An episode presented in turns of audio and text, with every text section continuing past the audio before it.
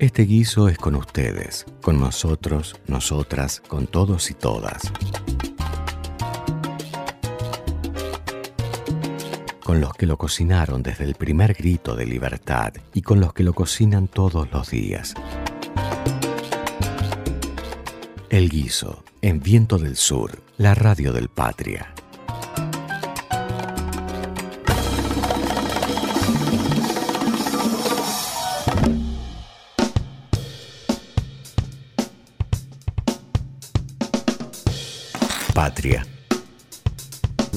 Bienvenidos a un nuevo encuentro del guiso por la radio del Instituto Patria. Estamos como siempre los miércoles 18 a 20, eh, otra nueva entrega y estamos como, como siempre nos pueden seguir en, en, las, en las redes por Guiso el Guiso en Instagram y en Twitter y estoy hoy con mi compañera Florencia Gutiérrez. Leo Farías no va a estar con nosotros hoy, lamentablemente, pero sabemos que anda por ahí, siempre está presente y seguramente en algún momento nos está escuchando. Así que bueno, Flor, buenas tardes, ¿cómo te va? Buenas tardes, muy contenta de, estar nuevamente grabando este guiso de... Claro, tuvimos dos programas sin Flor, ojo, ¿eh? fue muy, muy heavy eso. Me ausenté por dos programas, quiero decir que los extrañé mucho.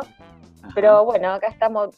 Fin de año es un poco así. Les cuento que faltan cuatro miércoles para que termine el año. No sé cómo los trata eso, pero falta poco. Estamos todos con, con muchas cosas, pero bueno, acá estamos y eh, no puedo decir equipo completo porque falta falta Leo que, le mandamos un saludo grande. Esperemos que el próximo miércoles pueda, pueda estar todo, todo el equipo completo.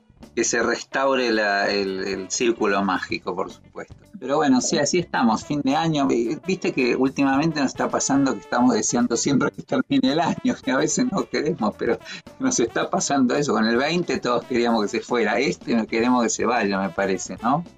Y fue un año medio que pasó rápido durante una etapa y ahora después se me fue pasando un poco más lento y ahora ya un poquito que estamos deseando que llegue el fin de año para relajar un poquito, ¿no? También aquellos que tienen la, suerte de, parar, de tomarse unas vacaciones, que, ya a esta altura el cuerpo un poco las, las necesita porque además estamos con una jornada intensa en lo político, en lo económico en lo social hay muchas noticias, muchas novedades. Bueno, hoy vamos a estar desarrollando, pero se espera una actividad en el Congreso con sesiones extraordinarias que, mamita querida, vamos a tener mucho para charlar. Sí, además, este, digo, soy injusto en realidad, porque ahora que lo pienso, en realidad el 2021 fue el año, diríamos, en que avanzamos eh, enormemente con el tema de la pandemia, la vacunación, que fue algo maravilloso para destacar. Creo que hay muchas cosas, pero es cierto que hay tanto, pasa tanto siempre en lo político y en general en nuestras vidas en estos años que,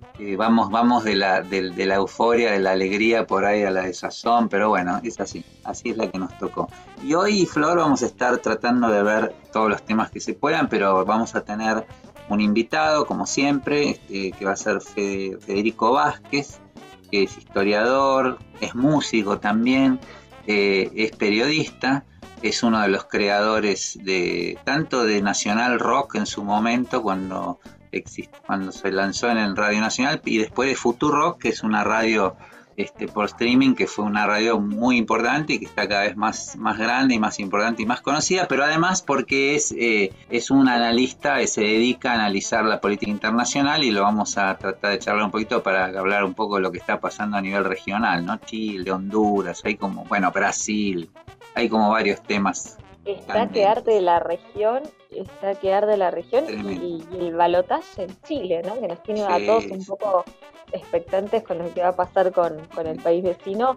Esa, e, e, ese balotaje entre estos dos candidatos, podemos decir la, la ultraderecha que representa Casti, por otro lado, eh, un candidato que sale de, la izquierda, de las movilizaciones populares, así que va a ser, va a ser muy interesante poder hablar de, de ese tema y, cómo se posiciona también la región, obviamente. Y te cuento también, Roby, que en economía vamos a estar hablando de una fecha muy particular, porque esta semana se conmemora, el 3 de diciembre puntualmente, se conmemora los 20 años de eh, lo que llamamos el, corralito, una de las pesadillas económicas más, más grandes del país. Ese día en donde el entonces presidente Fernando de la Rúa y su ministro de Economía, Domingo Cavallo, eh, crearon este, esta medida que impedía a, los ahorristas retirar los depósitos del, sistema bancario, desató obviamente una crisis social, política y económica que se venía arrastrando ya después de, desde la convertibilidad. Así que vamos a estar armando un poco un, especial con eso. En un momento en donde también estamos en una fecha particular, mes de diciembre, tuvo que salir el Banco Central a desmentir un comunicado de un estudio contable y audios de WhatsApp que empezaron a circular sobre un falso eh, corralito por una medida del Banco Central que se malinterpretó probablemente intencionalmente.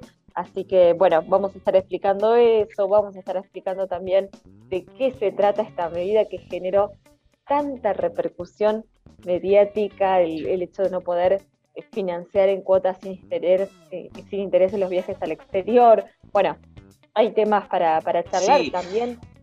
Sí, pero eh, cuestiones no, no, cuestiones eh, relacionadas también con, el Fondo Monetario Internacional. Está próximo a presentarse un proyecto plurianual en el Congreso de la Nación, pero hay quienes dicen están cerca las, el acuerdo con el fondo. Bueno, no los quiero, no, no te burro más. No, no, lo que pasa es que me, hiciste, me hiciste pensar, porque digo, yo venía pensando, viste que a mí siempre miro el, tema de cómo, cómo manejan el sentido común, cómo se va armando. Y a mí con lo del corralito, que bueno, que es un momento, la verdad, tremendo y trágico en la historia nuestra, pero el otro día me llamaba la atención que hubo vos fíjate cómo funciona, eh, no sé, lo que pasa en, la subjetividad, es como una forma de locura lo que estamos viviendo hace años, porque eh, vi un posteo de, La Nación que hablaba de un en un reportaje que le hacían a Darín, y Darín, el actor Ricardo Darín, hablaba de que su madre, no sé si se había muerto, no sé, que soñaba con que nunca pudo recuperarse de, de, como de los, la pérdida de los ahorros en el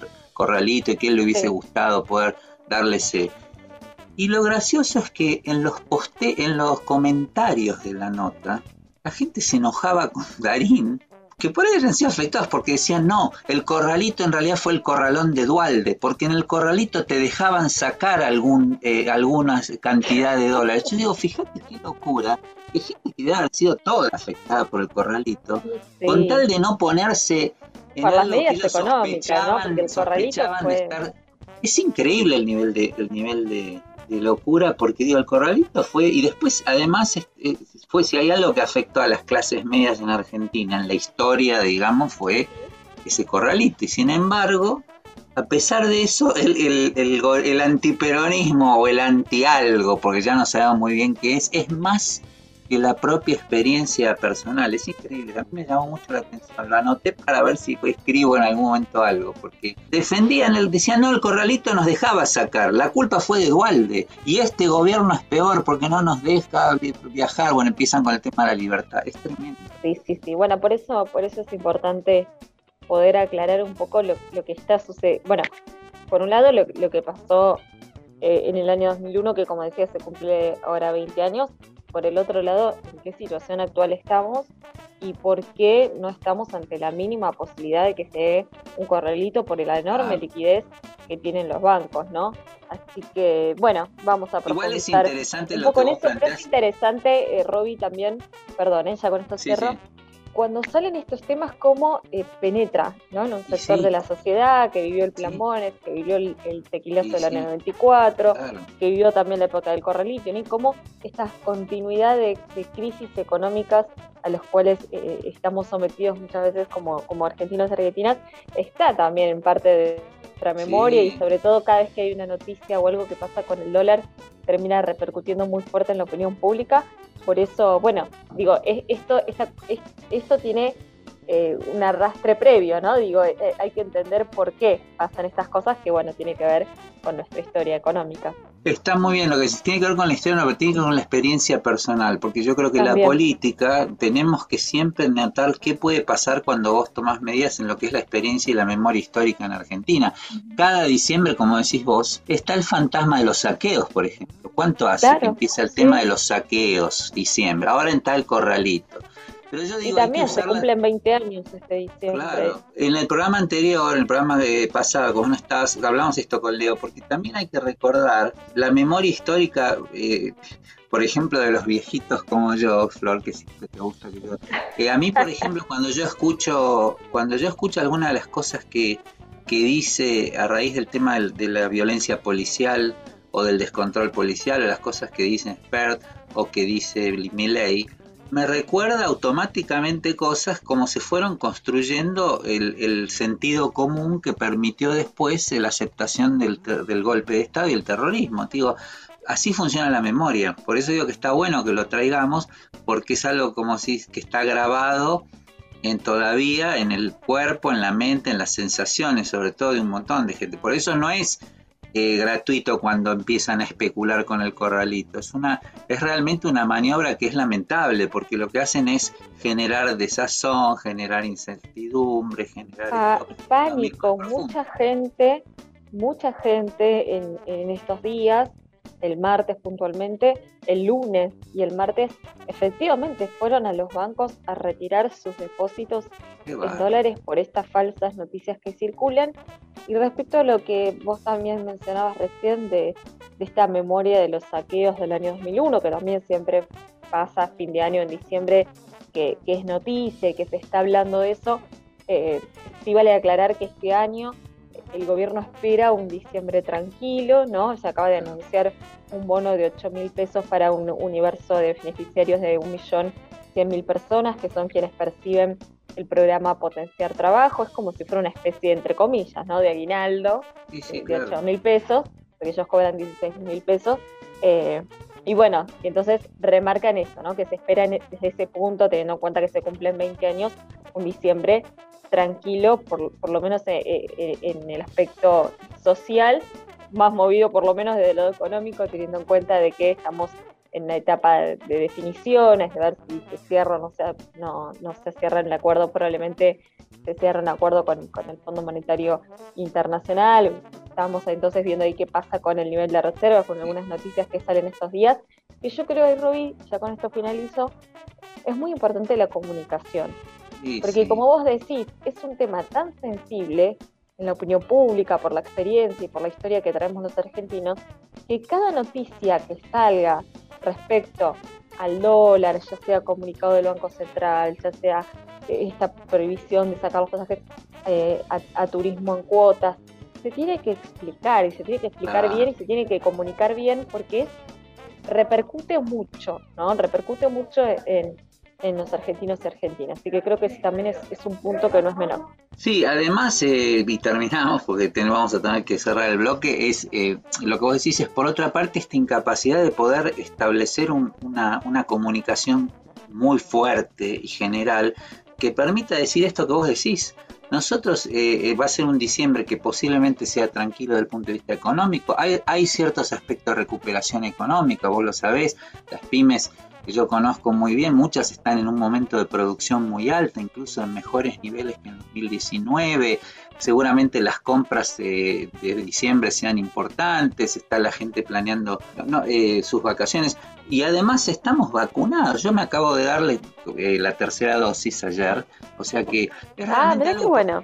Sí, por lo cual hay que realmente estar contento. No digo generar un mundo, este, obviamente, de fantasía, pero hay mucho por lo que pensar que es un diciembre en mejores condiciones que por ahí los últimos que tuvimos. Entonces, eh, sí, hay una recuperación que está, que, se siente, digo, uno puede decir, bueno, faltan determinados aspectos de la recuperación, se ve en la capacidad instalada de la industria, como bien vos decís, las pymes están funcionando con casi un 70% de su capacidad instalada, después también tenés otros, otros indicadores que son muy positivos, el nivel de actividad económica, ya se recuperaron los 10 puntos que, por lo menos el estimador mensual de actividad económica, se recuperaron los 10 puntos respecto a, lo que había sido la caída del año 2020, el año de pandemia. Después tenés otros aspectos que uno puede decir qué pasa con salario, qué pasa con puestos de trabajo, se están recuperando a un menor ritmo, pero digo, son todos signos y síntomas de una economía que está en crecimiento. Y cuando una economía crece, se manda dólares. Por eso el otro aspecto que es importante señalar es, bueno, qué pasa con el nivel de reservas y ahí es donde viene esta pata, si se quiere, del acuerdo con el Fondo Monetario Internacional. Tema que, bueno, vamos a ampliarlo, vamos a ampliarlo a lo largo de este programa. Bueno, si te parece, Flor, vamos a tener que terminar el bloque. Eh, vamos, por supuesto, a, ahora a un tema musical con Leo Fernández, que, que hace ya tiempo le pone la buena música al guiso para que sea bien rico. Y después de, eso y de la pausa, volvemos y seguimos con el programa. ¿Te parece? ¿Cómo no? Buenas tardes a todos. Eh, primer guiso de diciembre, abrimos diciembre, último mes del año. Fuerza que llegamos, eh, se vienen las vacaciones, se vienen las fiestas, así que bueno, abrimos este programa con Virus, Destino Circular.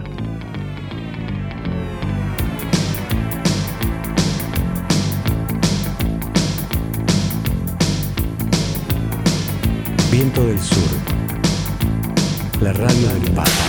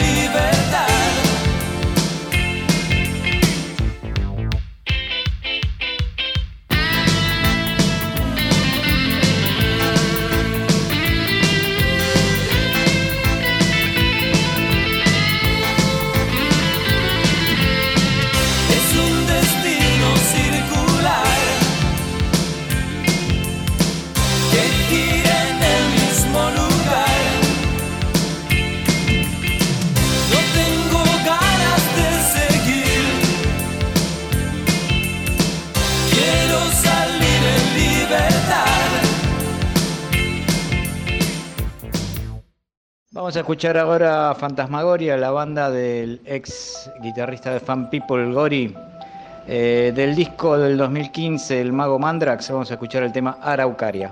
Desde el bosque el mago salió. Su cabeza de estrellas abrió.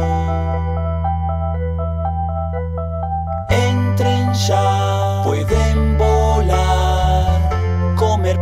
antes de cenar. Tomen estos diamantes y embellecerán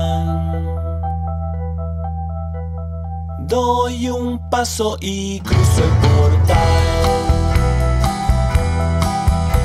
El bosque espumante se empieza a agrandar.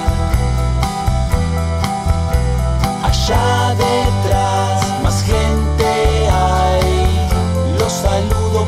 ya no están. Me acuesto en el pasto de noche y me siento flotar.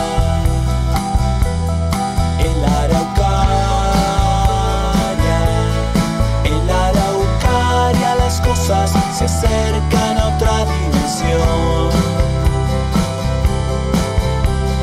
Todos abren sus ojos cada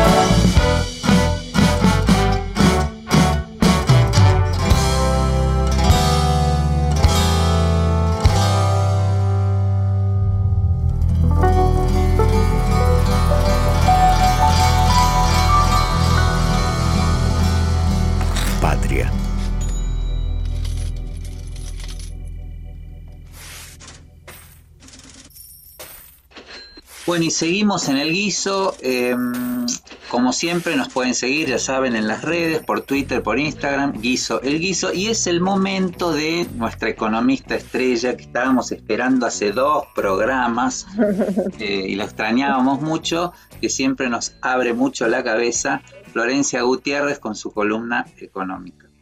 Bueno, gracias Rodi por la, por la presentación. Dos cosas importantes me parece que, que hay que analizar eh, este miércoles de lo que nos ha dejado las, últimas noticias económicas. Por un lado, tratar de comprender de qué se trata esta resolución que sacó el Banco Central en, un comunicado, la cual establece la comunicación, esto lo quiero aclarar, la comunicación que sacó el Banco Central primero se llama, eh, era de transferencias 3.0, que es la posibilidad de poder utilizar el código QR para con cualquier billetera virtual hacer los pagos en el comercio.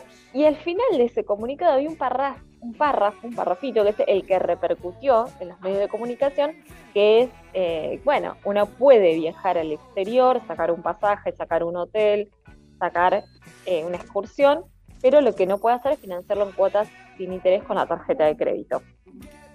Todo eso generó, bueno, una repercusión mediática muy fuerte, muy fuerte, y yo creo, y acá viene el punto que yo, bueno, me parece que hay que resaltar también, y ponerlo eh, en, la mesa, no se comunicó bien porque se tomaba esta decisión. Y la realidad lo que pasa es que Argentina hoy tiene una reserva de dólares del Banco Central. La reserva de dólares está entre los 5.000 y 6.000 millones de dólares netos, o sea, libres para disponer. ¿Que ¿Para qué se tienen que utilizar esos dólares? Y esa caja que tiene el Banco Central salen los dólares. Para consolidar la recuperación de la actividad económica.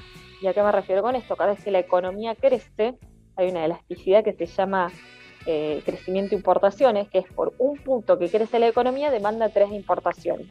¿Esto qué significa? Que las empresas necesitan dólares, van al, Banco Central a pedirle dólares para bienes de capital, para insumos, para que puedan producir, para que se pueda agregar valor, para que se puedan generar puestos de trabajo y para que puedan funcionar la industria, básicamente, ¿no? Las empresas.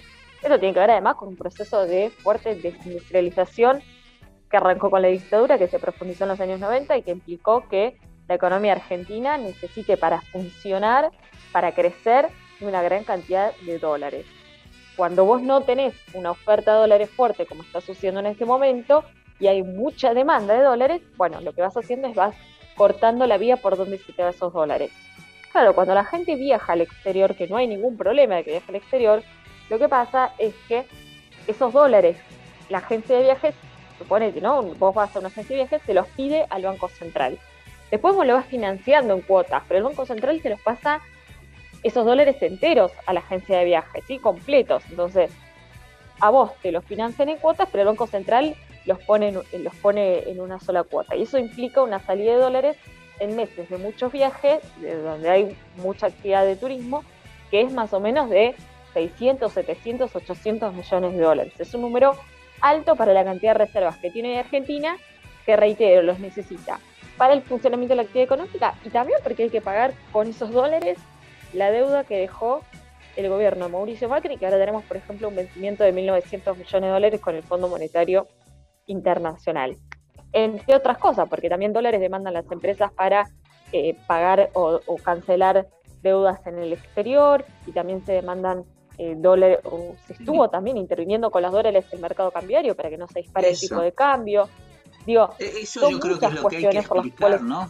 Yo creo, Flor, que ese es un tema que es eh, en el común, hay que explicar sobre todo esta cosa de, porque además se tomaron medidas paralelamente junto con esas para ir, para el fomento de las pymes, para una serie de planes y, beneficios que están teniendo, que finalmente repercuten en toda la sociedad, como vos decís. Intervenir en el mercado cambiario significa poder mantener también estable el la estabilidad cambiaria. Sí. Claro a ver, eso se me había olvidado, Robbie, porque me hiciste acordar, porque, bueno, no, no tengo acá mis, mis apuntes, por eso lo estoy diciendo de un poco de lo que me acuerdo, pero esta resolución sale en conjunto y hay que leerla en conjunto con otra resolución que sacó ese mismo día el Banco Central, pero que no tuvo repercusión mediática, que es que se flexibiliza la posibilidad para que las pymes puedan importar bienes de capital hasta un millón de dólares. ¿Qué significa esto? Que las pymes pueden girar, pagar a su proveedor hasta un millón de dólares el bien de capital y tienen hasta 270 días para ingresar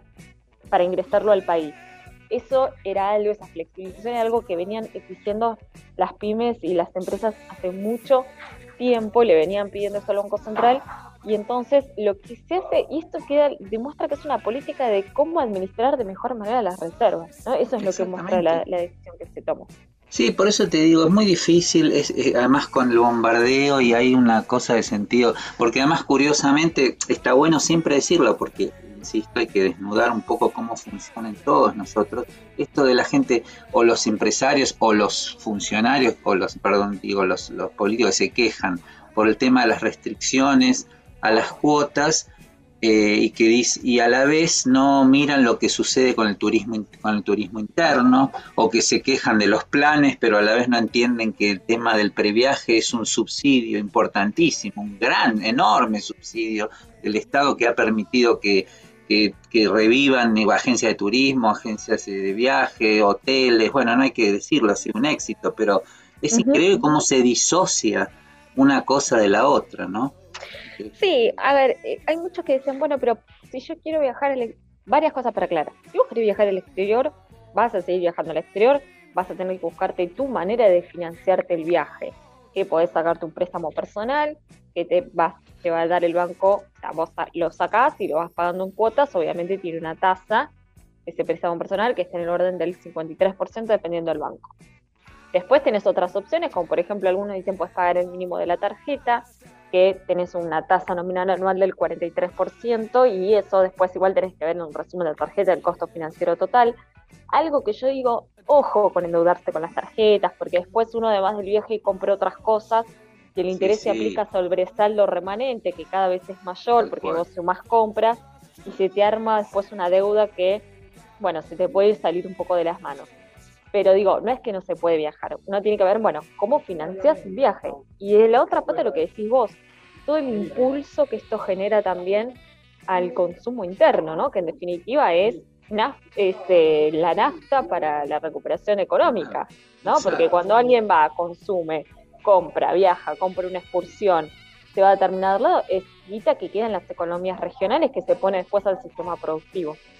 Así que también hay que, hay que, hay que verlo con, con esa mirada. Sí, pero yo creo que ahí tenés, como vos decís, eh, Flor, eh, como decíamos antes en, en el inicio, hay que tenerlo presente cuando vas a lanzar una medida. Primero porque sabes del otro lado lo que, contra lo que te estás enfrentando. Y sobre todo porque toca una cosa muy sensible de la memoria de los argentinos, el consumo en dólares o la posibilidad de viajar. Son todas cosas que también fue algo de los 90, ¿no? Con, con la fantasía del uno a uno, todos nos convertimos en viajeros, todo el mundo, podemos viajar por todo el mundo, está muy adentro de todo. Entonces, es, lógico que cierta parte de la clase media sienta como una, como una pérdida de derechos no poder viajar. Lo que pasa es que no es cierto, es una falacia y además es algo que se convierte en una especie de universal con algo peor, que es la mentira lisa y llana, porque algunos políticos de partidos que supuestamente son serios dicen el gobierno te impide salir del país. Esa es una, es una vergüenza que se diga una cosa así, porque nadie está impidiendo nada, no hay ninguna restricción a la circulación. Así que bueno, es un laburo, ¿no? Sí, yo tenía algunos números que, me voy acordando, te escucho hablar y me voy acordando cosas, algunos números eh, que, que, cuánto se ahorra, porque algunos dicen, bueno, vos tomas una medida de este estilo que repercute mucho en la población, incluso entre quienes no, quienes no pueden viajar, que por ahí dicen, ay, yo dentro de dos años me quería ir pagando un viajecito a, no sé, a Brasil o algún lado, y repercute igual, ¿no? Esta noticia. Eh, bueno, esos dólares que se ahorraría el Banco Central, ¿no? porque, como les decía recién, son 600 millones de dólares, son los que, por ejemplo, pueden ir a financiar cuatro de cada cinco bienes de capital que se importan por mes, que es el 75% de los bienes de capital que se importan por mes, o eh, creo que si, bueno, más o menos el 24% de las importaciones de, de insumos mensuales, ¿no? Digo, para poner en números es decir, eso es, lo, eso es lo importante, ese es el mensaje que tendría que haber, me parece a mi entender, bajado un poco más claro el gobierno cuando se toma esta medida.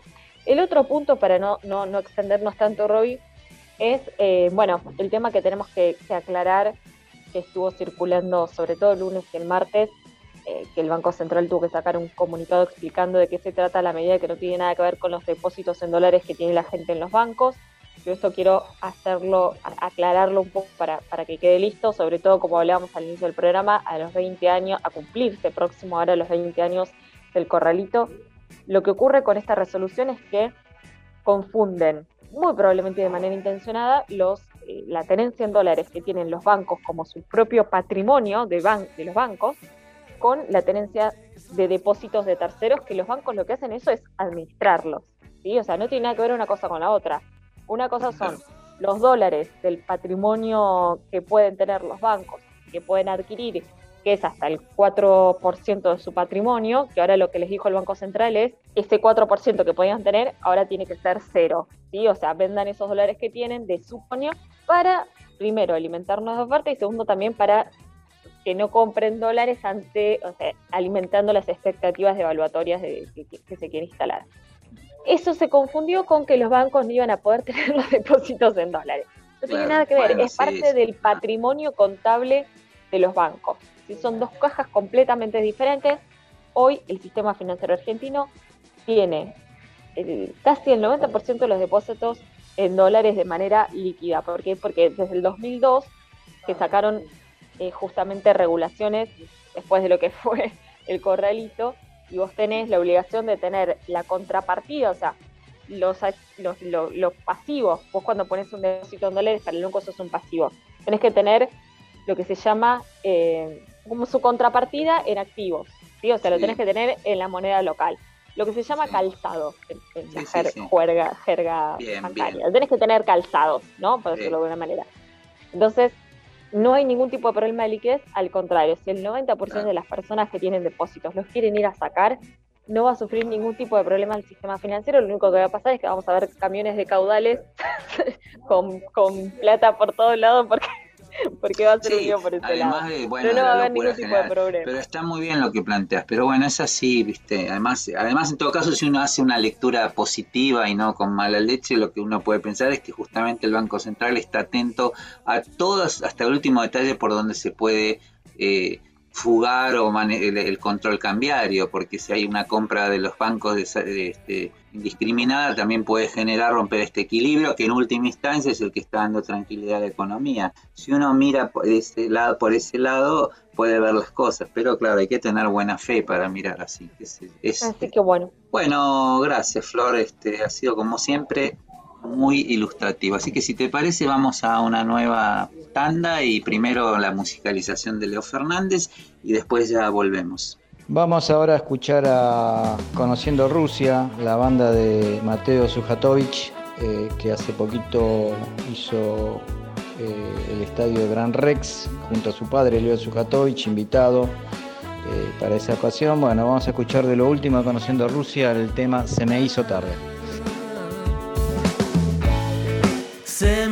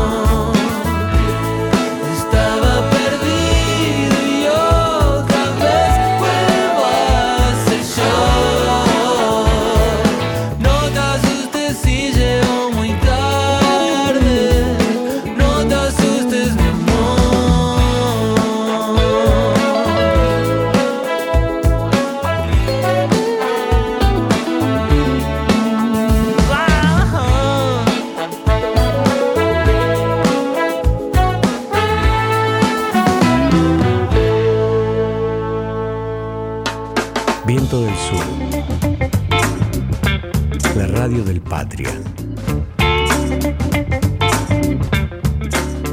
Bueno, y seguimos en el guiso, como todos los miércoles 18 a 20. Es el momento de nuestra entrevista este, de nuestro invitado. Y hoy tenemos un gran invitado que es Federico Vázquez, que es conductor del programa Un Mundo de Sensaciones de Política Internacional en Futurock. Él quiere que lo presente así, es más que eso, pero vamos a dejar que sus, que sus deseos se cumplan.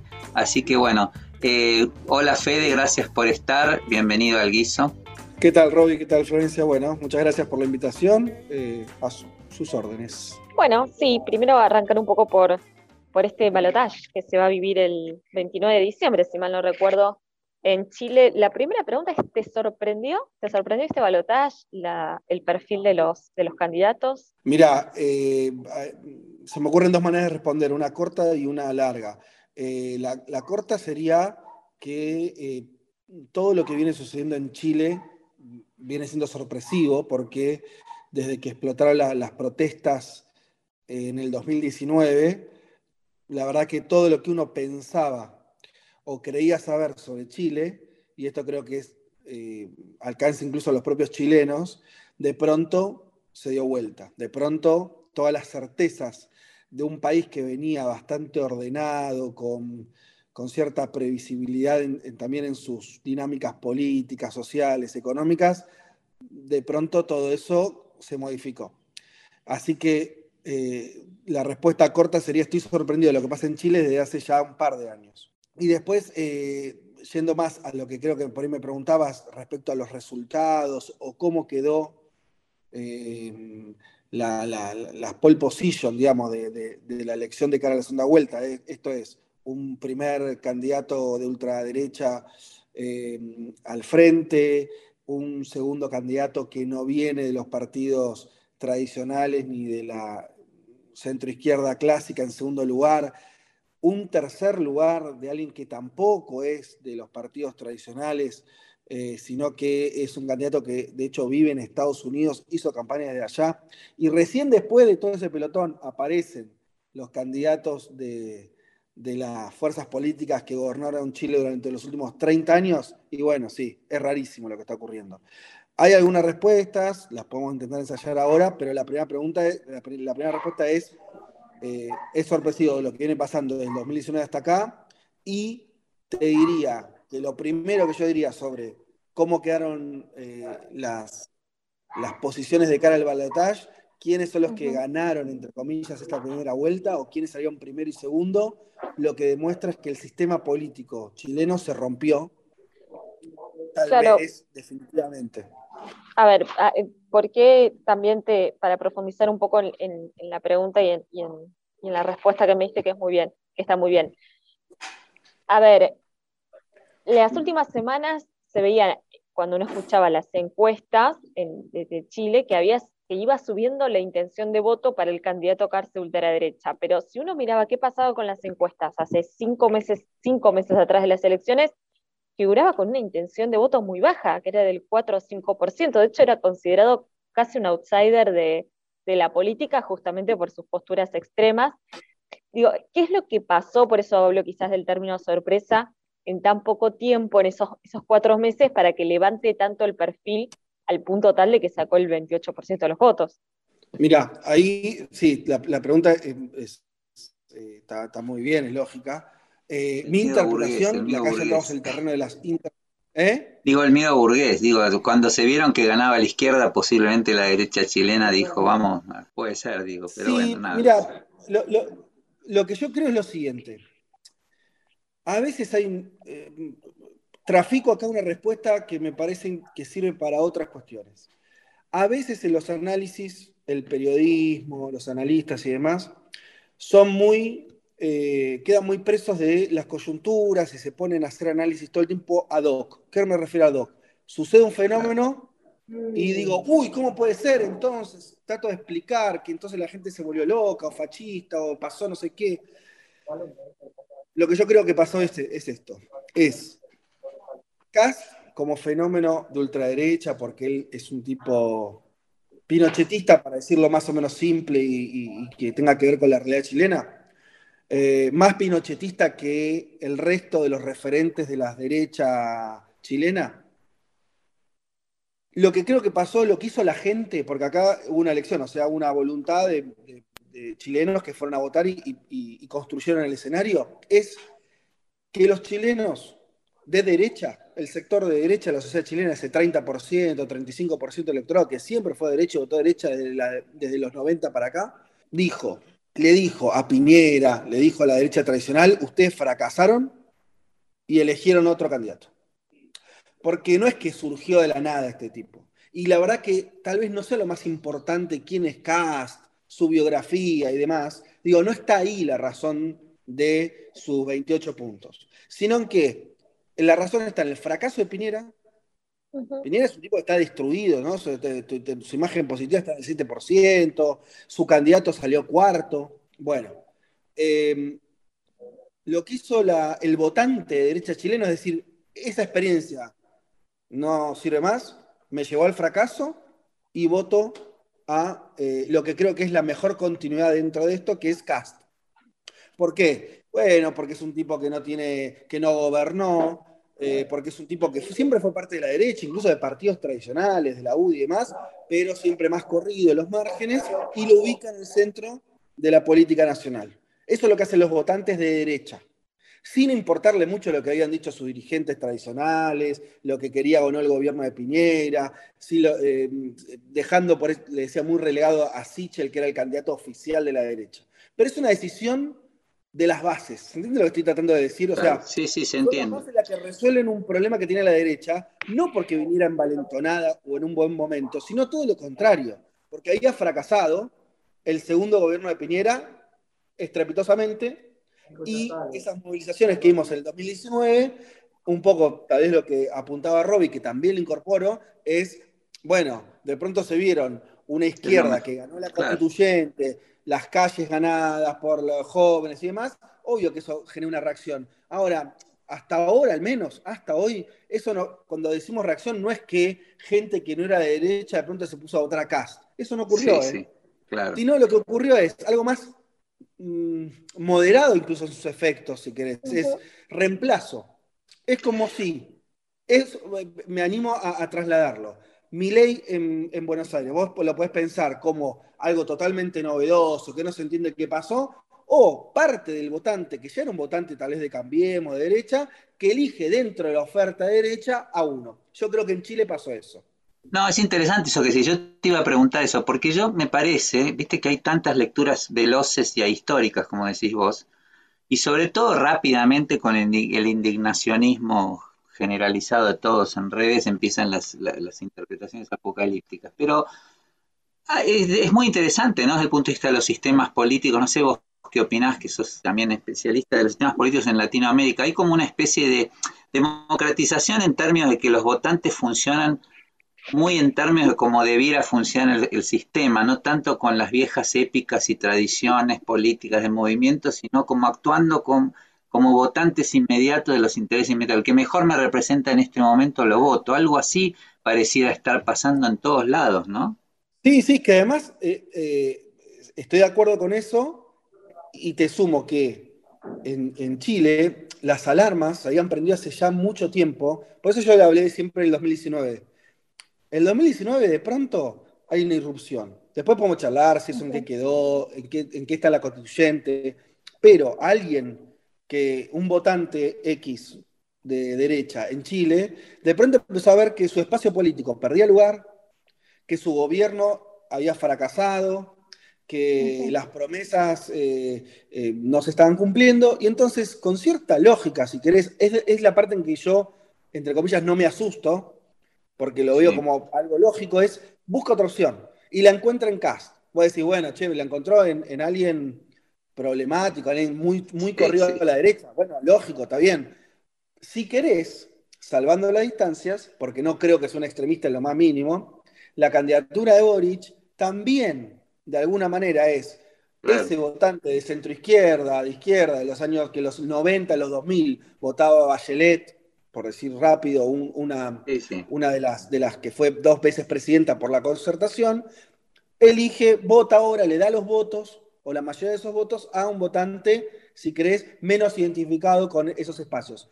Ahora, dicho todo esto, y todo con toda la complejidad que tiene el escenario, hoy en Chile tenés un candidato de derecha y uno de izquierda, que es lo que venís teniendo en Chile desde hace 30 años. Si, en los márgenes, más corridos, lo que sea, menos, menos ligados a los partidos tradicionales, pero incluso lo que está ocurriendo en estos días posteriores a la primera vuelta es que tanto Cast como eh, Boric fueron a buscar a los líderes de los partidos tradicionales de cada uno de sus espacios. O sea, claro, eso, eso... de otra manera los mismos espacios que tenemos en hace 30 años. ¿Se entiende? Claro, eso, eso te iba a preguntar, ¿no? Eh, digamos, los partidos políticos tradicionales o las figuras políticas, si se quiere, más tradicionales en Chile, cómo se posicionan en este balotaje.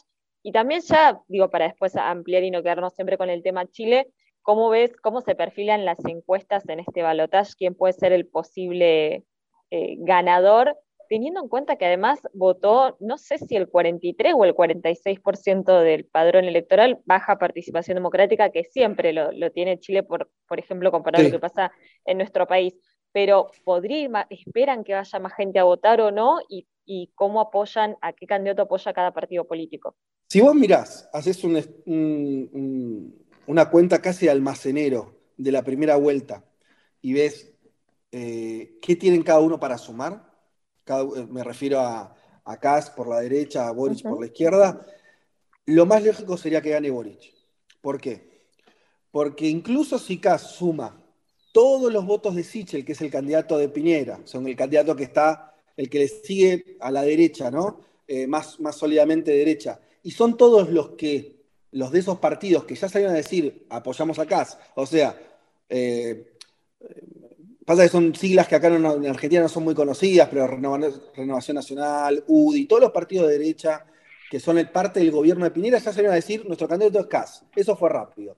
De parte de Boric, más o menos también, Partido Socialista, incluso Democracia Cristiana que estaban, que sí, que no, también sabían apoyarlo. Así que no hay mucha sorpresa por ahí. Si vos sumás aritméticamente, la tiene más fácil Boric que eh, eh, Cast. Y a esto hay que sumar el candidato este un poco más extraño, que es Parisi, que es un candidato que vive en Estados Unidos o que está viviendo en Estados Unidos, sus votos se están repartiendo y él mismo está diciendo que no apoya a ninguno.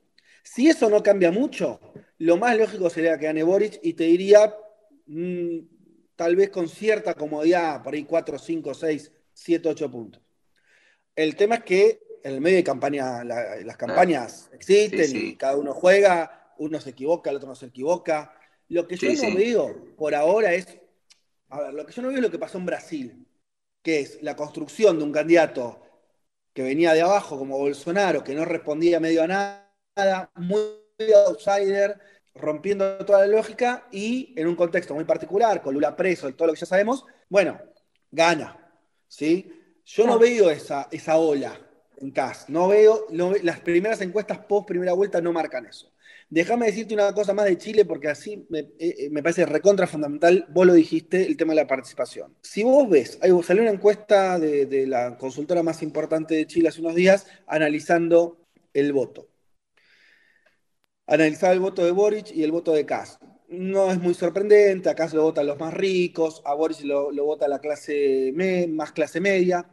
El dato, para entender Chile, lo daba esa misma encuesta, cuando decía que la gente que no vota, ubicada en términos socioeconómicos, vos tenés que los más ricos son los que más votan.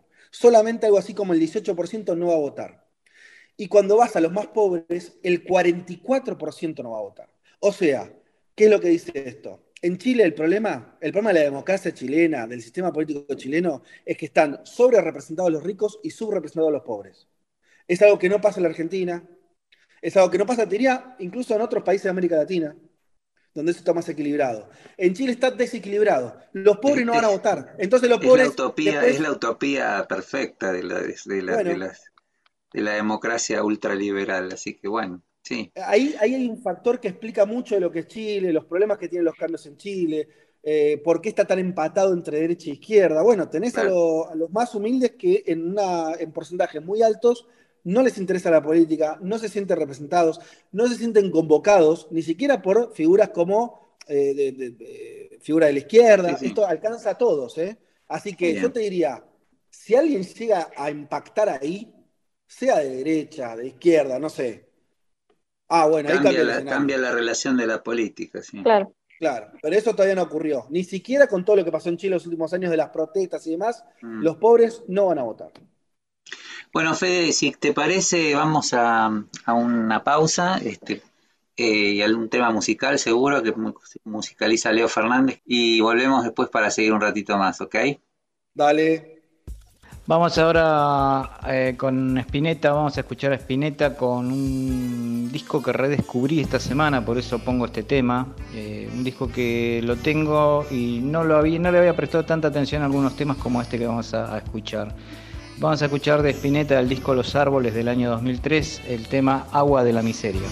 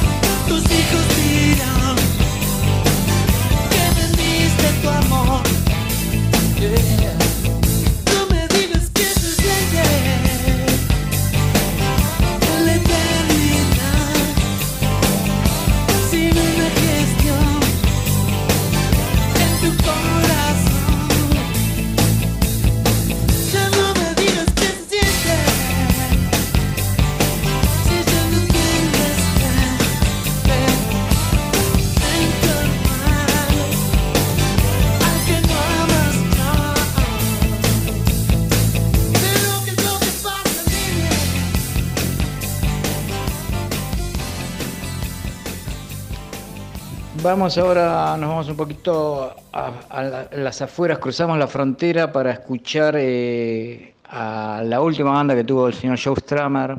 Joe Strummer, ex cantante, compositor y guitarrista de la banda de Clash, la banda inglesa eh, de pan rock. Bueno, eh, cuando se separan los Clash, Strummer hace uno o dos discos solistas, alguna banda de sonido de alguna película y ya en fines de los 80, principios de los 90 forma esta banda Los Mezcaleros. Eh, así que vamos, bueno, Stramer muere en el 2002, este tema es del 99, vamos a escuchar a Joe Stramer y Los Mezcaleros con su tema Yala Yala.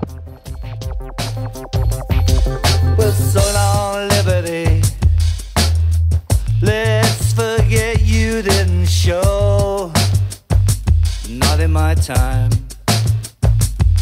But in our sons and daughters' time, when you get the feeling, call and you got a room.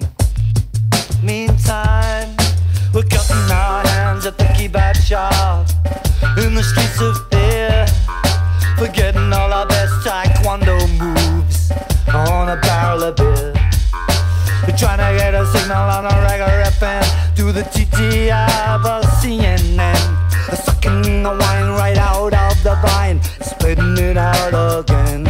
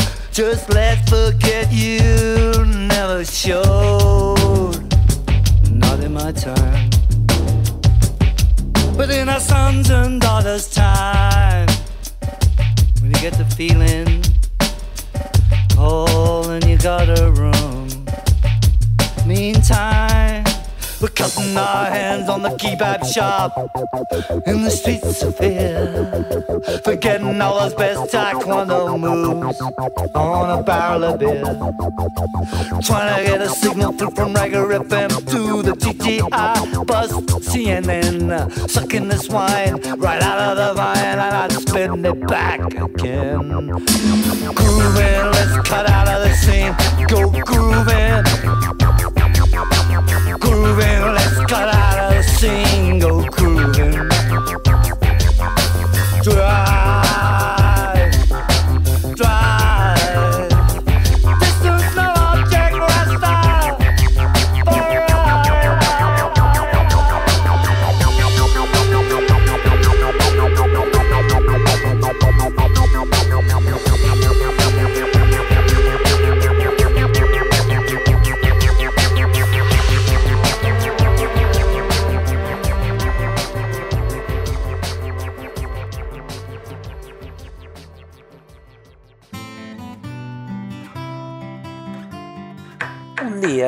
la carne, los fideos, las papas y el choclo, el alma del guiso, cebollita para llorar un poco, zanahoria que nos abre los ojos, morrón, tomate y zapallo que da fuerza en las piernas, la sal de que va la vida, pimienta para que la cabeza funcione, ají molido y pimentón para darle calorcito al alma, y una cucharita de azúcar, porque no es cosa de que siempre pique.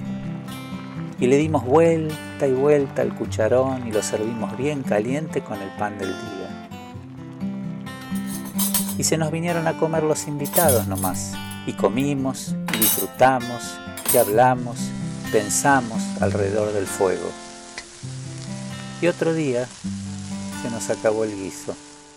Pero entonces nos pusimos a cocinar de nuevo, un guiso más grande, más jugoso, más lleno de cosas ricas, con más y para más gente, para seguir llenando panzas y rascando las ollas de la realidad con nuestros comensales.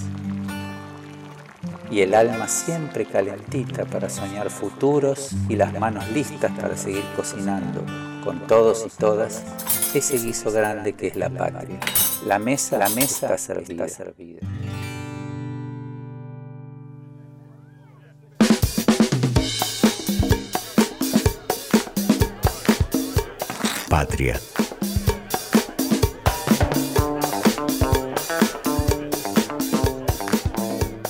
Bueno, y seguimos en el guiso, como siempre, de 18 a 20. Nuestras, nos pueden seguir en las redes, comentar, hacer opiniones, todo lo que ustedes quieran en Instagram y en Twitter, Guiso el Guiso. Y seguimos la entrevista con Fede Vázquez, Federico Vázquez, de Futurock, hablando eh, de un mundo de sensaciones, un programa que les recomiendo, que es realmente muy bueno. Hablando un poquito de la situación política latinoamericana, empezamos con Chile, que es la más fresca, pero Fede, si te parece, para salir un poquito de Chile, tengo dos preguntas. Una es, eh, sabemos que bueno, hubo como novedades en Honduras que también son novedosas para la región, pero en general me gustaría ver, eh, más allá de que, por ahí ya hemos leído, cómo es tu visión del panorama de la región en general, porque la verdad que están pasando estos cambios, como vos decís, cada vez más rápido, ¿no? El, viraje de candidatos progresistas hacia candidatos de derecha o de las diferentes caras de la derecha, pero lo mismo pasa con las diferentes caras del progresismo. Hay problemas en Bolivia, en Brasil se está discutiendo, está bueno haciendo campaña Lula, pero a la vez no sabemos la derecha que va a pasar. Está lo de Honduras, Perú, o sea, hay como un, no hay una estabilidad, o sea, hay estabilidad, me parece, institucional en términos de cómo está funcionando la democracia, eso es lo, salvo en el caso de Bolivia, por ahí, pero hay nada demasiado concreto o demasiado sólido, tal vez en Argentina, donde también hay algunas cosas para analizar. No sé, ¿cómo vos ves la región y eso en ese término? Bueno, me preguntaste por Honduras, ahí lo que pasó es que es, interesante, Honduras, bueno, es un país pequeño de Centroamérica, lo que sucede ahí no es que va a cambiar, no, dibuja dinámicas, no, no, no, no, no decide rumbos regionales, pero bueno, no deja de ser eh, un país, es el segundo país más importante de Centroamérica en términos de tamaño, sea territorial o de poblacional también, después de Nicaragua. Eh, y en Honduras sí tiene una carga simbólica porque fue ahí, ustedes van a recordar, el 2009, eh, cuando en un contexto, 2009, donde los latinoamericanos en general nos habíamos olvidado de lo que era un golpe de Estado, era alguna narrativa que quedaba como muy lejos, muy, muy en blanco y negro, y de pronto le hacen un golpe de Estado al, que era presidente ahí, que era Celaya, Mel Celaya, le hacen un golpe de Estado. En términos bastante clásicos, o sea, lo, van a buscar a su casa las fuerzas de seguridad, se lo llevan en pijama, lo ponen en un avión y termina en Costa Rica. Modelo siglo XX, de golpe de Estado. Claro, claro, sí. Después sí intervinió el Congreso, eh, la Corte Suprema, bueno, tuvo algunos dibujos y no asumió un coronel ni un general, sino que una especie de sucesión dentro de eh, las instituciones. Pero al tipo lo chupa un comando militar y lo pone en un avión y lo saca del país, o sea, un golpe de Estado. Y fue el primero, después, después vino lo de Lugo, se acuerdan ustedes, 2013, el intento de golpe de Estado, bueno, Bolivia más cercano al tiempo, hubo otros cimbronazos democráticos, policiales, revueltas policiales, hubo en algunos lugares, Ecuador, creo, sí, me acuerdo. Sí. Pero lo de Honduras fue efectivamente un golpe de Estado que se consumó, victorioso porque no se dio vuelta rápidamente y con esas características. Entonces, 12 años después, em, la, mujer de Celaya, Xiomara Castro, ella misma dirigente política, y, y por, qué? ¿por qué es la mujer? Porque la que se puso al hombro buena parte de la resistencia, en un contexto donde además el propio Celaya quedó inhabilitado para ser candidato, eh, fue ella. Entonces, eh, logró, eh, ella fue candidata años atrás, perdió las elecciones. Es una historia de resistiendo con aguante en términos hondureños, ¿no? Porque, de construcción, sí. tuvieron que hacer un partido de cero, Celaya primero no podía volver a Honduras, después lo dejaron volver, no le dejaron hacer política, la mujer se transforma en, la cara visible del movimiento, empiezan a juntar sindicatos, movimientos sociales, como que rearman de cero y después de muchos años logran este triunfo político muy importante, ganó por más de 20 puntos, aplastante en todo el país, eh, y bueno, y se inicia una historia nueva. Eh, veremos para dónde vas hay mucha gente que se pregunta si va a ser un modelo más a la venezolana nicaragüense, una izquierda más dura, si va a ser un modelo más moderado, al estilo de los que hay más en Sudamérica. No sé, veremos. No, no, no, no puedo ensayar ninguna hipótesis. Lo que sí es un país con muchos condicionamientos, un país pequeño, muy cercano a Estados Unidos. Eh, y, lo que en términos de información, Castro eh, lo primero que hizo fue reunirse con las cúpulas de las Fuerzas Armadas para darles una imagen, ¿no? O sea, lo primero que tuvo que hacer es juntarse con ellos y decir, bueno, se acabó la joda. Veremos cómo, cómo continúa, pero bueno, por lo menos hay una recuperación ahí democrática y progresista, podríamos decir. Y después la región siempre es difícil agarrarla como un todo. Yo me quedo. claro. Sí, también te, tiro una, pelota caliente, Analízame la región.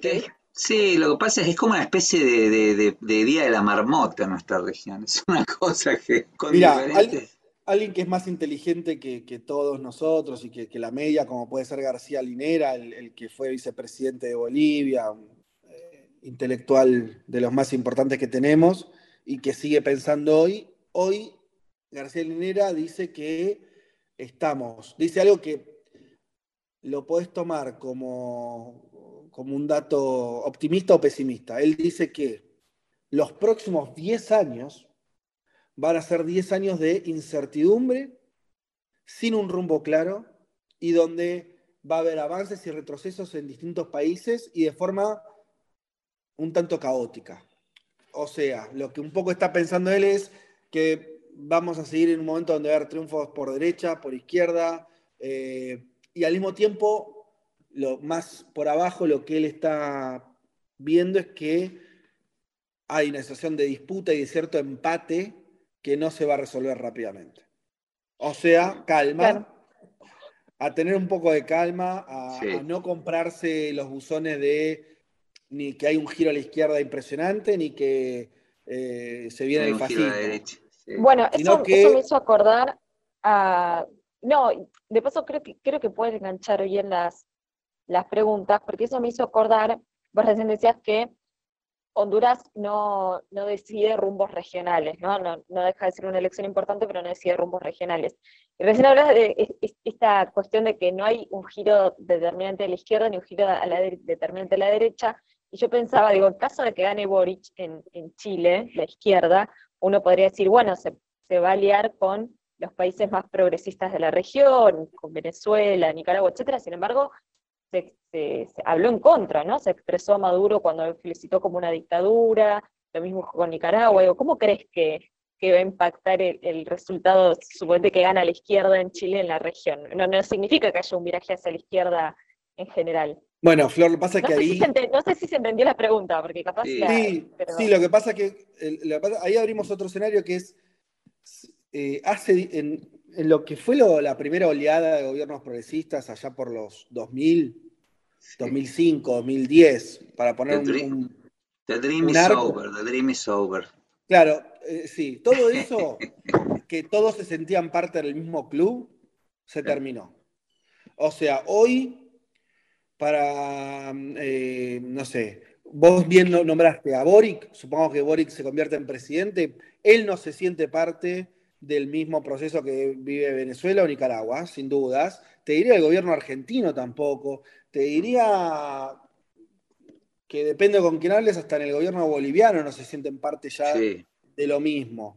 Pasaron los años, cada proceso tomó eh, direcciones distintas y, eh, y, bueno, y ya. Y, entonces eh, ya todo eso está más fragmentado. Yo te diría que podría haber, a ver, dibujando escenarios en la arena, si puede ganar Boric en Chile, el año que viene puede ganar Lula en Brasil y hasta puede ganar Petro en Colombia. Si esas tres cosas pasaran, que es un gran if porque todavía no ocurrieron, y las tres pueden ser triunfo de la derecha también, y bueno, sí, si a eso le sumás Bolivia, Argentina, Perú, que tiene un gobierno de izquierda, bueno, vas tendrías una Sudamérica muy corrida a la izquierda. Rosada, rosada, rosada.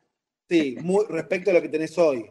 Ahora, de esas tres elecciones que te acabo de decir, no está asegurada ninguna y puede ser que en Chile no gane Boric eh, o en Brasil sí gane Lula y en Perú y en Colombia, eh, digo, son escenarios abiertos. Lo más probable es que sigamos, agarrándome lo que dice Linera, que seamos en un continente donde haya gobiernos volcados a la izquierda, para decirlo rápidamente, y otros eh, conservadores o de derecha. Pero, pero, para no decir andás a ver, lo que yo sí creo que acá va a marcar un parteaguas es lo que ocurre en Brasil. Así como Honduras no marca un escenario, Brasil sí. Entonces, es como, te diría, estamos acá jugando mientras esperamos a ver qué deciden los brasileños. Porque ahí...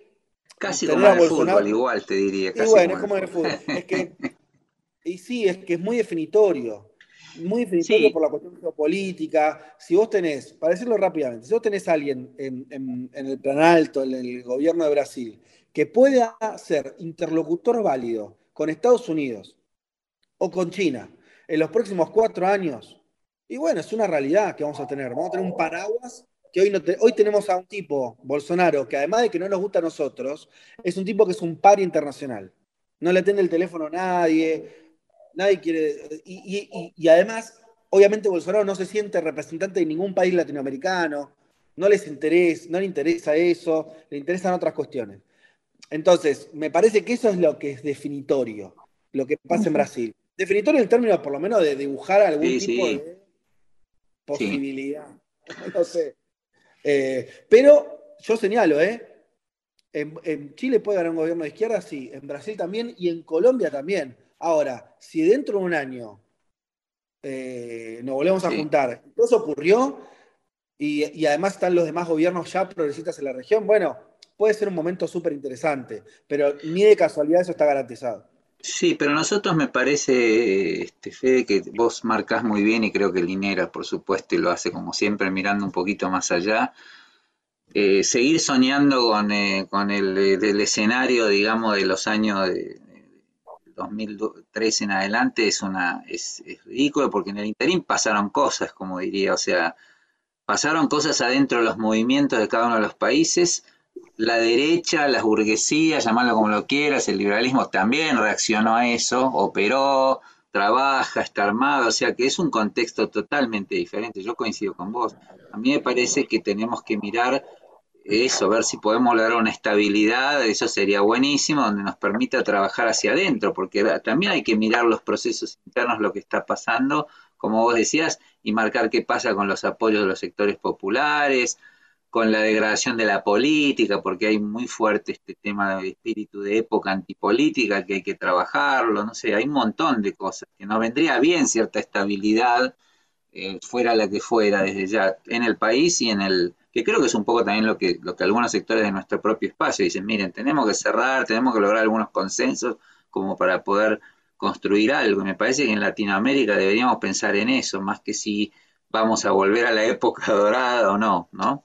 No, totalmente de acuerdo. Te agrego que mm, lo que, lo que que yo puedo, que registro que pasa en muchos países de la región, que le pasa a la izquierda en Chile, le pasa a Bolivia, que tiene un gobierno a veces en Argentina, por ejemplo, se dice, no, el problema es que el Frente de Todos es muy heterogéneo. Y está bien, es un, problema que tenés. En Bolivia el MAS no tiene ese problema, es un movimiento más homogéneo, más si querés volcado a lo popular claramente, con menos sectores de, centro, o como querramos llamarlo. Aún así, algo que pasa en todas esas experiencias hoy es que nadie sabe, para decirlo rápidamente, qué corno hacer. Nadie tiene una hoja de ruta. Así como en el. Esto también me lo dijo Linera eh, directamente. Él eh, me decía: en el 2005 nosotros sabíamos que, había que nacionalizar el gas. Era nuestra agenda y lo teníamos que hacer. Sabíamos que teníamos que hacer. Eh, distribuir el ingreso y entonces generar mercado interno y entonces había un plan. Hoy no hay un plan.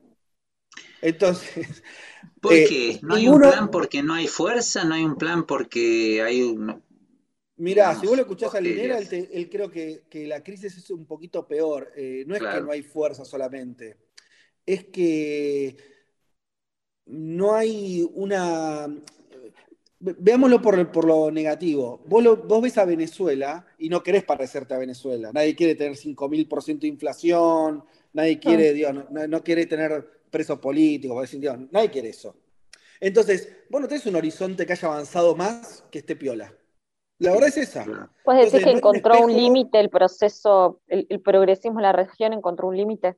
Sí, en un, pero, pero, pero ni siquiera es que, porque uno va a decir, bueno, encontramos un límite y estamos acá, no sabemos bien cómo avanzar, pero encima no, sabes para dónde ir en un contexto donde te avanza la ultraderecha, eh, los sectores de poder concentrado quieren eh, o te avanza una pandemia y tienes que confinar todo y, se repercute la economía y en un escenario tan inestable, ¿no?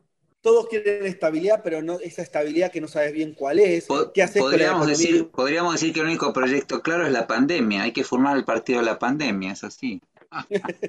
sí, como, como todo de las crisis, ¿no? Diría un gramsciano, también salen los momentos de, imaginación, bla, bla, bla.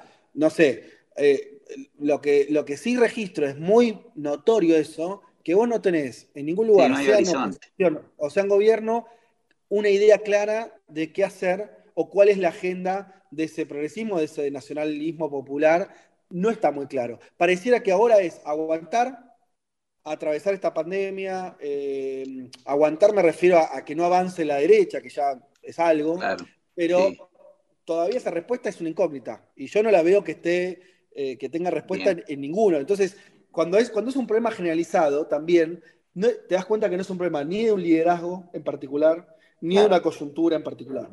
Eso, nada, no, no, no te resuelve el asunto, pero me parece que te marca un poco el... Me hace acordar, ¿se acuerdan cuando se hablaba de los problemas de los, de los, recambios? En los 2010, 2015 se hablaba mucho en todas las regiones, bueno, ¿qué pasa? Hay que apostar a que se quede sea Evo, sea Chávez sea Cristina, 20 años porque, o hay que, y no hay una respuesta clara con eso. Bueno, ahora me parece que tampoco, pero, pero más con la gestión, ¿no? Eh, ¿Qué, qué, significa profundizar? ¿Qué significa cambiar el modelo? ¿Qué significa? Bueno, me parece que nadie lo tiene claro. Perfecto. Muy optimista, ¿no? Se la dejé muy, muy No, no, no, creo, creo que es así, porque incluso cuando uno hace, hace así un análisis muy general de las elecciones internas, decía, bueno, ¿a quién interpelás? ¿Cuál es el objetivo? ¿Cuál es la lucha interna que estás, eh, que estás desarrollando? ¿no? ¿Qué, lucha tenés para dar también? Porque cuando uno dice, bueno, tenés un objetivo, tenés un enemigo inmediato, entonces es más fácil. Ahora está como, el enemigo era un virus, ¿no? Era, era, era mucho más complejo. Por eso creo que esquematiza muy bien lo que estás diciendo. Sí, Robbie, perdón. No, no, igual ya tenemos que cerrar, pero en esta pregunta me quedó picando por todo lo que mandaste. Eh, que es, ¿a vos te parece que está faltando?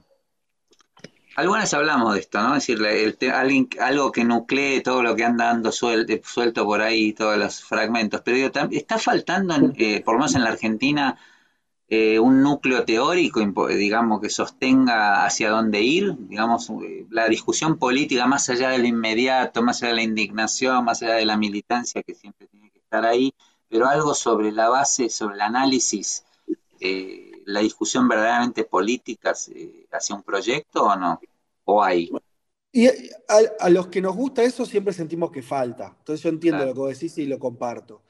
Tampoco sé si ese es el el drama, porque me parece que los cambios sociales o históricos nunca esperaron a ver. No vienen de un libro, no, no. entonces es como, es, como poner el, problema en un lugar que tal vez yo soy medio escéptico de que sea así.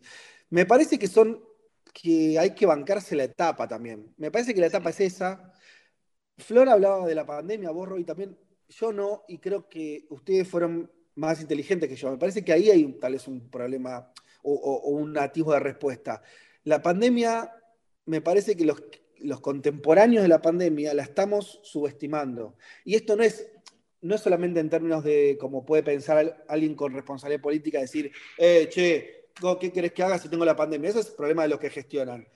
Creo que la subestimamos en general en nuestras vidas. O sea, tal vez la pandemia haya obligado a una especie de suspensión, a un momento donde esto que decimos, che, no está claro para dónde ir, y tal vez en cinco años alguien mire para atrás y diga, y obvio que no sabían para dónde ir, si tienen una pandemia. Entonces, que es como tener una guerra. Tal vez no quede otra que, Puede ser. esperar a que esto se cierre de alguna manera, esta etapa pandémica, que, frenó todo, que, limitó los intercambios, que, generó un montón de distorsiones. Y entonces haya que esperar, que nos hizo pensar de otra manera, hay gente que sigue siendo optimista con la pandemia. Eh, y Nio Rejón, desde otro lugar y en otra geografía, él no es que diga que la pandemia nos va a convertir en mejores, pero él insiste en que la pandemia volvió a colocar a los estados en un lugar central y no a los mercados. Volvió a poner el debate en un lugar que favorece más a las posiciones de izquierda que a las de derecha, aunque parezca lo contrario, porque hoy por hoy nadie, eh, hoy por hoy tenemos terreno ganado cuando habla de salud pública. Ante la pandemia, un rico podía insistir en que la salud era un problema de, bueno, él, estaba cubierto y los que no, que se jodan.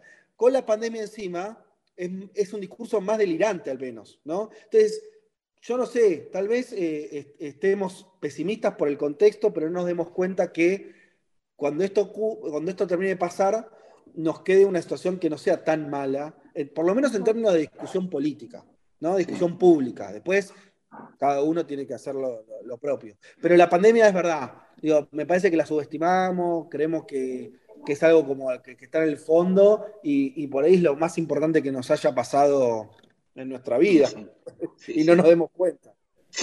Bueno, Fede, tenemos que dejarla. Bastante da para seguir, pero seguramente te vamos a estar llamando en algún otro momento, o por ahí después de las elecciones en Chile, o por ahí cuando decís vos, cuando tengamos toda la región. Después de un año, claro. Lista para la revolución. Ahí va.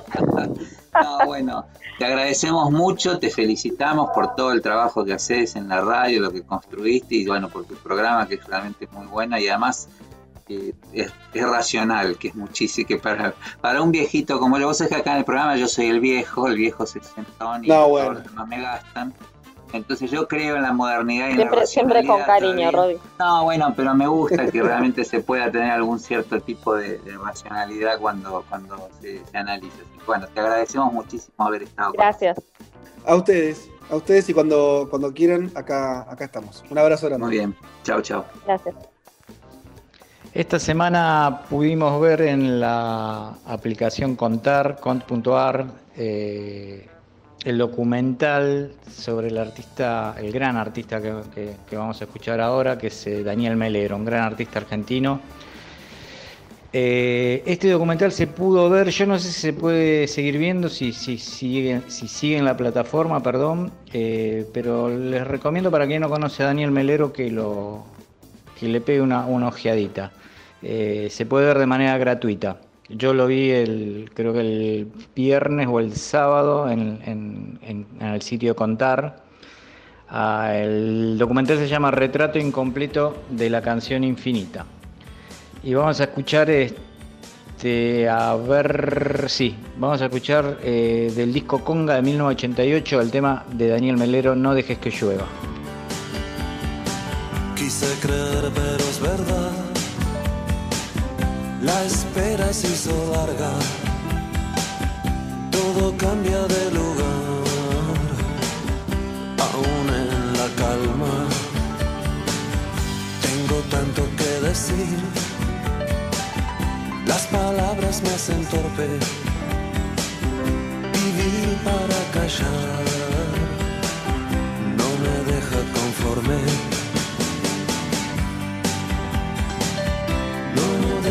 Llueva. No dejes que llueva. Que el tiempo espere. La luna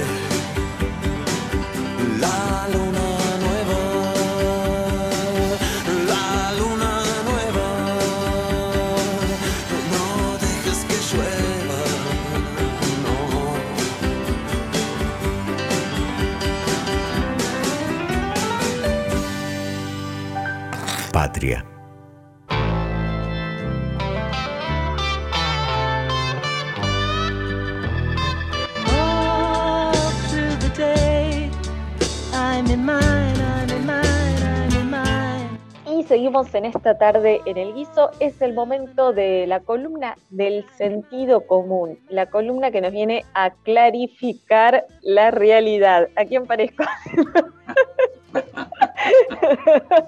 clarificar la realidad. Vamos con eh, la gran columna de Robbie Villapol. Bueno, muchas gracias Florencia. Eh, vamos a ser breves porque este programa viene muy cargado y tiene muchas cosas buenas Así que simplemente hoy, mi columna de hoy, quería hablar de un tema que es muy interesante, que es el tema de la justicia y la percepción de la justicia. Porque algo de lo que, de lo que me asombra y nos asombra mucho hace tiempo es este tema de, de, ¿cómo decirlo?, de la relatividad de los valores, ¿no? Porque, ¿a qué voy? En el sistema republicano, liberal, clásico, la justicia tiene procedimientos para que funcione bien. Independientemente después de lo que son los jueces, el, criterio, la discrecionalidad, que es otra cosa. Un proceso judicial se inicia con una causa que tiene muchas formas, no vamos a entrar en la técnica de iniciarse, puede ser una denuncia, puede ser una demanda, puede ser alguien que el fiscal, puede ser un privado, hay muchas formas en que una causa se inicia. Y después hay una serie de instancias, que es, el momento de las primero la instrucción, que es muy importante y que en la Argentina está bastante desmadrada de acuerdo a cada fuero, pero bueno, la instrucción es donde se juntan los elementos, las pruebas, intervienen los fiscales, los abogados defensores, los abogados este, actores, que puede ser el Estado, y después viene una serie de, eh, de procedimientos de acuerdo al tipo de causa, de acuerdo al tipo de fuero, en el que se cumplen determinados requisitos, que es la presentación de las pruebas, eh, si es oral después vendrán audiencias, por supuesto hay una serie de audiencias, se citan testigos, se analizan las pruebas, todo ese trabajo muy denso muchas veces que es el que hacen fiscales, abogados, jueces, la Cámara, los empleados judiciales. Bueno, ¿a qué viene todo esto? Si todo eso se cumple, los jueces o los camaristas o lo que sea fallan a favor o en contra del demandado, de la actora, de lo que sea, o del demandante. En el caso, eh, yo esto viene a que eh, venimos con una serie de fallos que eh, vienen desarmando toda la estructura de causas iniciadas contra Cristina Kirchner y contra muchos, también su familia. Y últimamente en estos días se supo el fallo de la causa Otesur, que es una de las causas emblemáticas que tomó cierto, eh, cierta parte del poder económico, del poder real, para, para ir contra Cristina o contra el gobierno kirchnerista. Eh, en esas causas, como en muchas otras, una a una, las pruebas presentadas, los testimonios, incluso de la parte de, eh, actora, o sea, la que demandaba, se fueron cayendo, es decir, no fueron probando la existencia del delito. Y miren que los jueces son los mismos que estaban, que vienen hace años, no hubo cambio de jueces. Es más, en algunas causas incluso se pusieron jueces específicamente con cierta intencionalidad en el gobierno anterior para poder apurar la causa en favor de lo que ellos consideran eh, que debería ser o sea, un fallo acusatorio y condenatorio de Cristina eh, Fernández de Kirchner, la vicepresidenta. Ahora, ¿a qué viene esto? Lo curioso es que eh, cumplidas todas todos los trámites procesales en forma limpia, los jueces lo que están diciendo en el fallo de Otesur es que no hay ningún elemento que pruebe el delito y por eso terminan sobreseyendo a todos. Sin embargo, se desata una campaña en los medios, en las radios, en los diarios, desde la política, incluso de, todo el calibre, incluso desde el punto de vista del radicalismo, que es una, una, fuerza que tradicionalmente sostiene eh, la institucionalidad, aparte de su, de su identidad, supuestamente que son grandes defensores de, de la institucionalidad, y em, sale una campaña diciendo no hay justicia, hay impunidad. Y esto se propaga a gran parte de la población y construye un sentido común que es, que básicamente, que es muy peligroso, que es como el fallo no me gustó, hay impunidad. Y uno podría decir, bueno, puede ser efectivamente que un fallo no eh, tenga, esté viciado de muchas, de muchas eh, irregularidades porque eh, un tema que tiene la justicia que también hay que discutir es la enorme discrecionalidad de los jueces. No sería la primera vez, Flor, que te encontrás que ante una misma causa hay dos fallos diferentes con la misma eh, o criterios diferentes en un fallo. Pero en este caso, lo curioso es que hubo una acumulación permanente de pruebas en donde no había manera de probar el delito que se imputaba. Lo dijeron los abogados, defensores, lo probaron los jueces, lo probaron las segundas instancias, lo revisaron las cámaras, los mismos testigos que, citó la fiscalía o los demandantes, que a veces atestiguaron en contra de lo que sostenían los demandantes. Entonces, si uno analiza el fallo, si se toma el trabajo de leerlo, que este es el problema, que ninguno de nosotros lo hacemos y la población no tiene por qué hacerlo, verá que no hay ninguna, eh, eh, ninguna irregularidad procesal y que no hay manera de condenar a Cristina porque no hay ninguna nada que pruebe el delito. Es más, hay un montón de testimonios y documentación que prueban todo lo contrario. Entonces, eh, obviamente, acá entra la instancia política, que es eh, que cada uno quiere, obviamente, tratar de probar y muchas veces se presionan jueces, los jueces son finalmente seres humanos y fallan eh, a veces por su criterio y a veces eh, condicionados por presiones políticas, presiones económicas, por ideología. Pero lo curioso es que la reacción de la política es, como el fallo no me gusta, hay impunidad. Y esto lo viralizan. Y es muy peligroso, porque ¿cómo te llamas vos liberal, democrático, institucionalista cuando lo que haces es sembrar de dudas cualquier cosa que la justicia falle y que no te gusta. Y esto no quiere decir que no haya una discusión política sobre cómo son los fallos, pero yo quiero destacar aquí que en estos casos son particularmente sensibles porque son fallos que, eh, que afectan a la, digamos, a la, institucionalidad, están atacando funcionarios, están atacando expresidentes, tienen mayor responsabilidad, por supuesto, pero además hay que, o sea, nosotros estamos en un momento en que necesitamos encontrar consensos. Entonces, eh, ser parte del sistema político y a la vez sembrar la sospecha sobre la política, sembrar la sospecha sobre la justicia, sembrar la sospecha sobre el Estado, y lo digo para todos los espacios, es algo que deberíamos cuidar, o por lo menos deberíamos informar, que no podemos decir que un fallo per se es un fallo que, que es de impunidad solo porque sí. Si lo vas a informar, si sos un comunicador, si sos un político, tenés que fundamentar en eso. Porque después, obviamente, el grueso de la población no sabe los vericuetos de la justicia. Y en este caso se recorrieron porque si algo se le puede imputar, no se le puede imputar a Cristina, eh, es que no haya nunca, a diferencia de otros políticos, respondido. Fue a todas las indagatorias, a las miles que le hicieron a veces varias en un mismo día, nunca eludió la justicia y todos los términos procesales en términos liberales, democráticos, institucionales, republicanos se cumplieron y lo que los jueces dictaminaron es que no hay delito. Entonces, este es un punto que tenemos que trabajar porque lo que hace, más allá de que sabemos que la justicia obviamente está cruzada por infinidad de intereses, eh, es sembrar una sospecha en toda la población sobre un procedimiento que en última instancia no se habrán reunido las pruebas suficientes o no, no sé, o no se habrá hecho como corresponde, pero la realidad es que nadie puede decir que los fallos fueron arbitrarios, porque no hubo ninguna arbitrariedad, hay que leerlos, hay que verlos, y además tuvieron todas las instancias.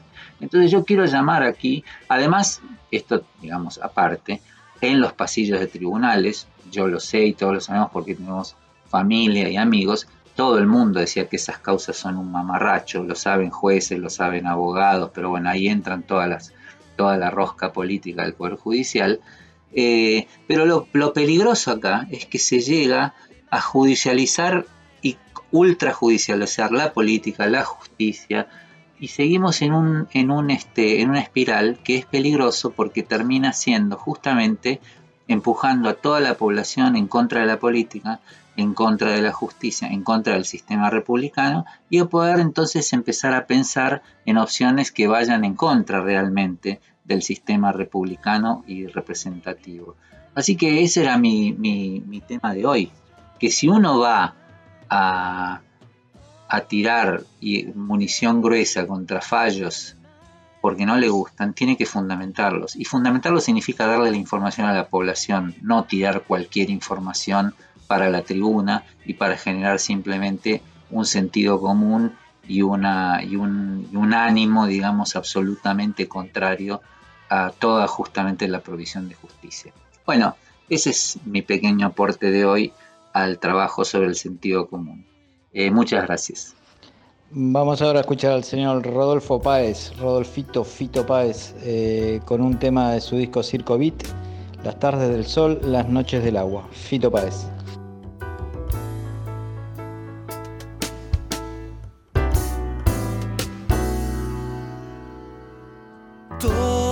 las tardes del sol, todas las noches del agua, todas las cosas perdían color, todo en el aire flotaba. Niña bonita, mi amor es esa cabeza gacha? Todos preguntan qué hicimos con vos, por qué no come ni habla.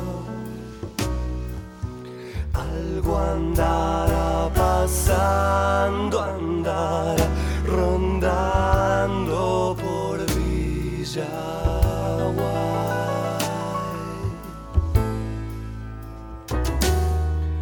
hay un extraño fulgor entre las flores del alba. Ella se esconde y sus ojos no ven. Ya, ya no hay registro, nada. Hasta que un día después algo cambió en su mirada. Solo repite una frase en inglés, ojos de India sagrada. Y ella no quiso ver sus caras de terror, lloraba eternamente sola. I love you, love you so. Desesperación, los gritos del horror. Santa Rosa de Lima abandonó su corazón y el pueblo decidió que había una razón.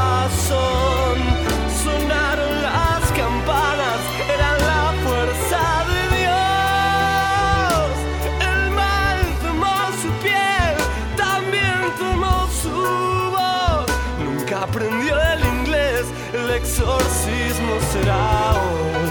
I love you, love you so.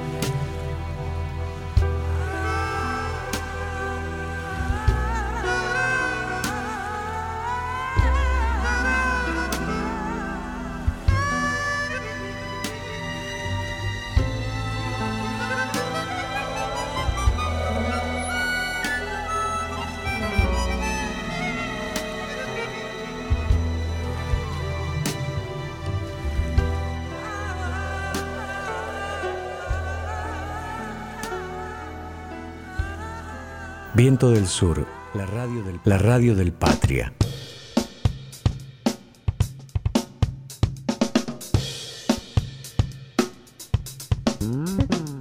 Bueno, y llegó el momento de terminar con este guiso que siempre nos deja tanto rico gusto, pero hay que terminar, se termina Flor, así que nos tenemos que ir. No sé si querés agregar alguna cosa antes de que nos despidamos. No, llegamos, llegamos a- al final de este, de este miércoles, que yo quiero decir, me quedé, bueno, muy enganchada, ¿no? Con, con la entrevista, los temas internacionales. A veces uno no está tan empapado, ¿no? Ah, Porque a veces no lo, no lo seguís tanto. Entonces es como que te, te- te da una, una refrescada, me parece la entrevista de Eco de Vázquez nos dio una, una refrescada muy, Sí, muy, muy, muy importante, muy interesante. Y además, siempre, como eh, decía en su momento el general, la verdadera política es la política internacional. Así que es, es muy importante. Esperemos que lo hayan disfrutado. Del otro lado, que nos acompañen como eh, todos los miércoles. Hoy sin la presencia de Leo Farías, que seguramente va a estar el próximo miércoles con nosotros. Te saludo, Roby, los saludamos a todos y nos vemos el próximo miércoles. Bueno, muchas gracias. Nosotros, como siempre, agradecemos a nuestras productoras, Caro Casañi, eh, Mariana Ponce de León, por supuesto, toda la gente de Mundo Patria que, que creó y dio este espacio, a los directores, un gran abrazo a Diego Cisternas, que está siempre ahí haciendo la magia para que esto, en como operador, que todo suene bien. Y, y, por supuesto, Leo Fernández, que nos va a dejar ahora en el cierre con una de sus, de sus magias musicales y queremos eh, decirles, los dejamos con el programa Pedagogías Desobedientes que viene a continuación, así que sigan en la Radio del Patria con Alberto Sildeón y Susana Reyes y los esperamos el miércoles que viene. Muchas gracias a todos y a todas. Bueno, nos vamos despidiendo de este primer guiso de diciembre. A ver, la semana pasada se estrenó un documental con 57 horas de filmación inédita de los Beatles. Esto está grabado en el año 1969 durante el proceso de composición que termina siendo el álbum Let It Be y con lo que se dio el último concierto de los Beatles oficial que se dio en la terraza de las oficinas de, de Apple, del edificio de Apple Records que, en Londres. Documental, yo todavía lo estoy mirando, no lo terminé de ver, está en una plataforma, eh, no le voy a hacer publicidad a la plataforma, pero búsquenla el documental se llama Get Back, eh, es bastante largo, yo ya estoy casi por la mitad y realmente es muy interesante, es muy interesante ver eh, la cocina de, lo que y, cómo se encontraron los Beatles al, momento de, esta filmación, ¿no? Hay chispazos entre ellos, eh, el proceso de composición de temas después mundialmente famosos, así que bueno, es muy... La verdad es un documental muy nutritivo, lo recomiendo, eh, búsquenlo en la plataforma que corresponda. Así que bueno, nos vamos a ir con los Beatles del, del tema. Yo no sé, no me acuerdo si, si, bajé la versión de en vivo en la que hacen en la azotea o es la versión del disco. Pero bueno, de todas formas, nos vamos con los Beatles Don't Let Me Down.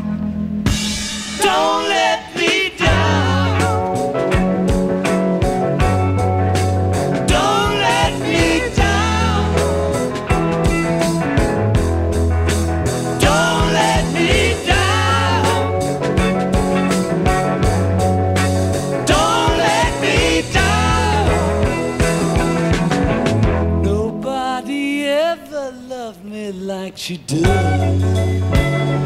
Ooh, she does Yes, she does. And if somebody loved me like she does,